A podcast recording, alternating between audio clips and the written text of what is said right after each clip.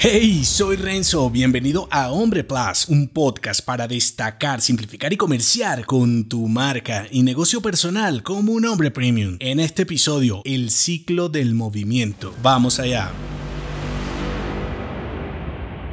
Ser un hombre invariable siquiera te da los mismos resultados, en realidad te hace retroceder. Si piensas que hacer lo mismo que te funcionó te funcionará, estás desconociendo que mientras eres un tipo inerte, el entorno sí que avanza. Y entonces tu modo de tomar acción, ahora conservador porque te crees un tipo clásico y de pocos riesgos, te está hundiendo sin darte cuenta. Te guste o no, no puedes hacer que tus clientes se queden en las mismas expectativas por siempre. Por eso el movimiento no es opcional. Piensa, cuanto más acción tomas, más acción quieres tomar. Es cíclico. El movimiento genera movimiento. Por eso, quedarte paralizado no solo te impide avanzar, sino que te vuelve más pesado y lento para moverte. Así que cuanto más cómodo estés, menos querrás incomodarte para explorar nuevas tácticas y menos cuando tu situación es aceptable. Podría ser peor o no. La cuestión aquí es que el mercado entero es movimiento desde cualquier perspectiva que lo evalúes, sea físico, digital, comportamental y profesional. Nada es estático, tu cuerpo envejece, tu mentalidad evoluciona o evoluciona y ni se diga de tu desarrollo personal y profesional. Es igual que tu rendimiento. Todo depende de tu inconformismo y evolución. Si alguna vez fuiste un hombre creativo e innovador, no garantizará que lo sigas haciendo o lo seas más adelante